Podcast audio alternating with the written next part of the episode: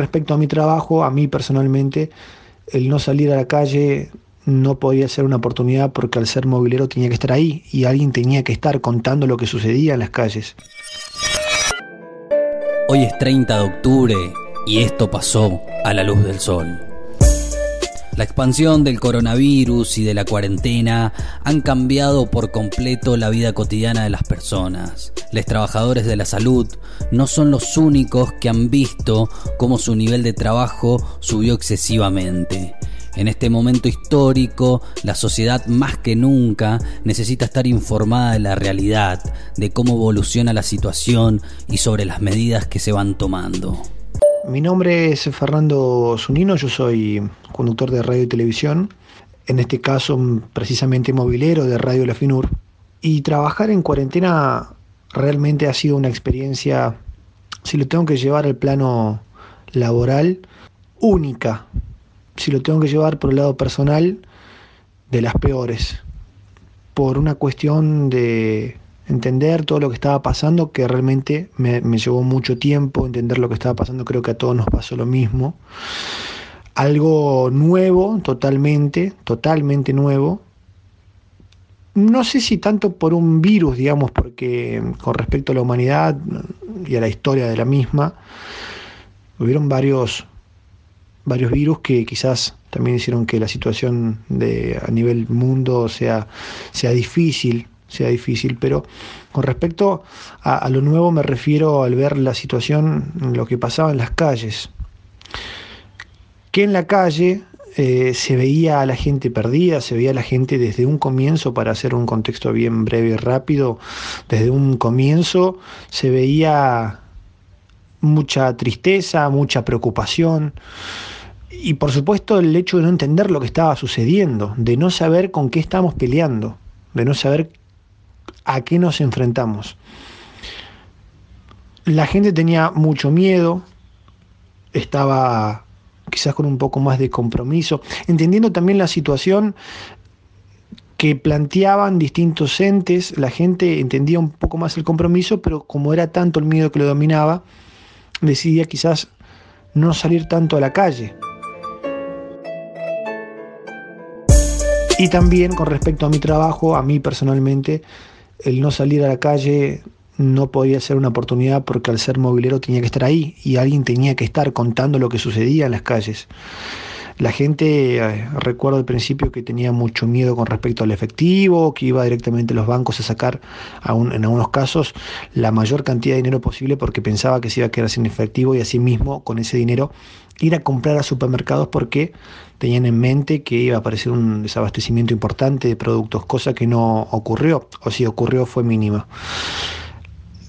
Cuando salía de casa, viviendo con mis viejos todavía, volvía con mucho miedo, me sacaba toda la ropa, la ponía en un tarro y directamente la mandaba a lavar, todo esto en la sala antes de entrar y saludarlos a ellos. Era una sensación difícil porque no sabes en qué momento llegás y terminás contagiando vos a alguien, a tu pareja, a tu mamá, a tu papá, a tu hermano, a tu mejor amigo.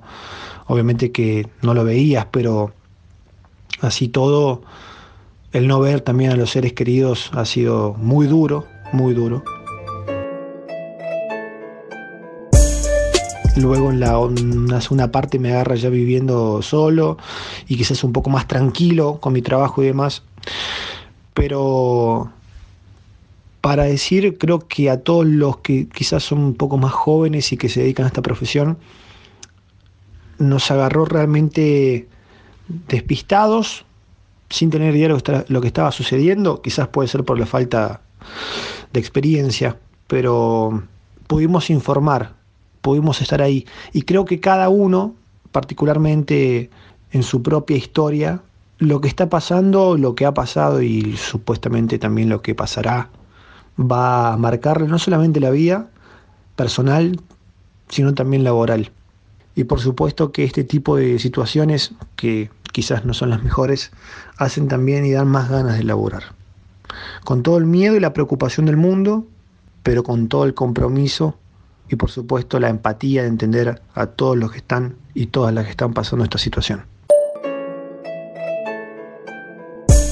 Reinventarse es uno de los conceptos más usados en esta pandemia y los medios de comunicación y comunicadores han intentado reinventarse ante la explosión de las redes sociales, espacio donde hoy surgen nuevas alternativas para contar historias, informar y entretener. Mi nombre es Facundo Rodríguez Llanelo, soy jefe de programa de vinculación con la sociedad de la Universidad de La Punta. Bueno, como el nombre lo indica, el programa que tengo a cargo eh, está en constante contacto con la sociedad de San Luis. Nosotros recorremos escuelas, barrios, eh, distintas localidades, llevando experiencias educativas, eh, de conocimiento, bueno, un montón, un cúmulo de, actividades que vamos acercándole a la sociedad. A raíz de la, de la pandemia esto se ha visto obviamente perjudicado enormemente entonces, pensando con la secretaria de Extensión, que Susana Torres, cómo podíamos hacer para seguir en contacto de alguna manera con la sociedad, es que surgió este proyecto de vincular, que bueno, es también un poco de, jugar con las palabras con el nombre del programa y se trata obviamente de seguir en contacto con, la gente.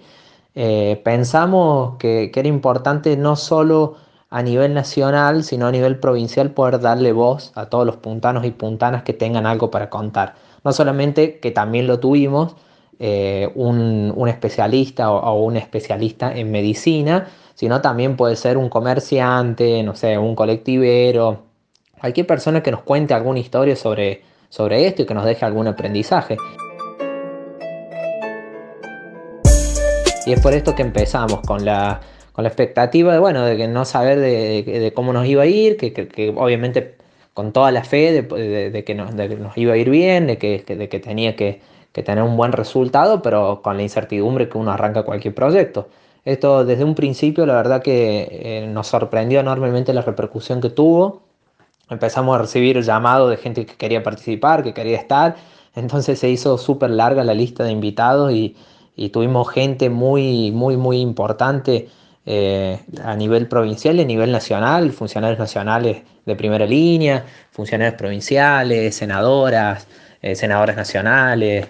La verdad que, muy contento con, el público que hemos tenido, como así también hemos tenido estudiantes, eh, una, estudiante puntana que está en Córdoba, muy jovencita, que pudimos charlar y nos contó su experiencia. Bueno, todos tuvieron la oportunidad, todos y todas tuvieron la oportunidad de poder contar.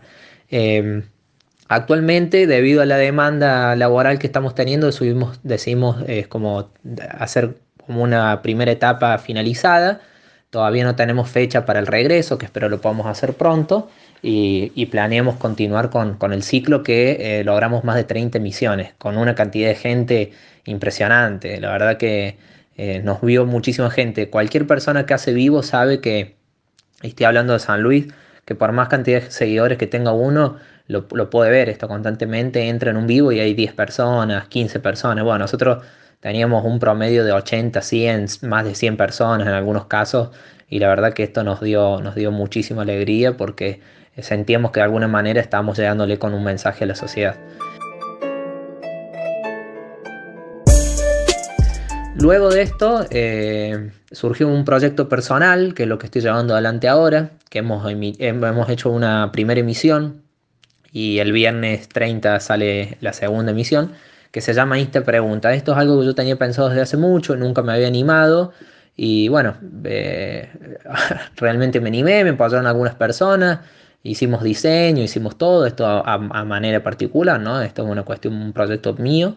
Y la, lancé el primero que me acompañó eh, Guillermina Ortega, una influencer que es TikToker, YouTuber. Eh, y bueno, ese día eh, al finalizar, bueno, les cuento para el que no sabe, cuando uno finaliza la charla le dice cuántas personas en total lo vieron, entre los que entraron y salieron, y ese día lo vieron más de 6.500 personas, y bueno, la verdad que yo quedé muy, muy contento. Esto obviamente eh, le doy todo el mérito a, a Guillermina porque tiene un montón de seguidores, así que la verdad que el balance es muy, muy, muy positivo. Los medios de comunicación tradicionales y las redes sociales han sido y siguen siendo fundamentales en esta pandemia a la hora de sostener vínculos y mantener a la sociedad comunicada e informada. Los comunicadores tienen el gran desafío de garantizar espacios de información confiables, ya que en estos tiempos la buena información es tan necesaria como cualquier otra medida para cuidar la salud de todos.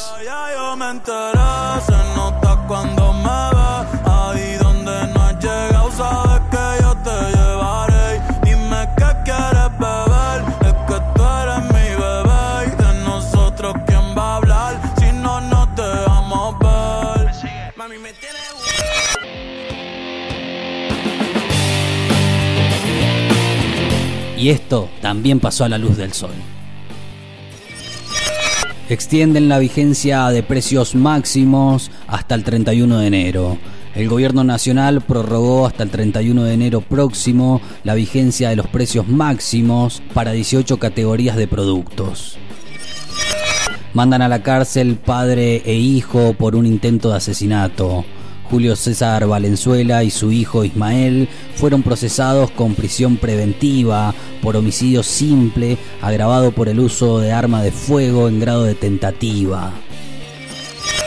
El municipio recicló más de 360 toneladas de residuos. En poco menos de seis meses, la Municipalidad de San Luis ya recolectó más de 360 toneladas de material reciclable. Además, de acuerdo a las estadísticas suministradas por la dirección, desde mayo recuperaron 8.631 kilos para la Fundación Garraham.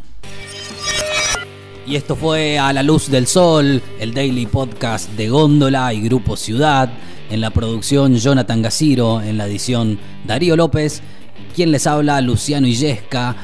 Nos volveremos a encontrar el lunes a las 20 horas en todas las plataformas para repasar toda la actualidad de San Luis.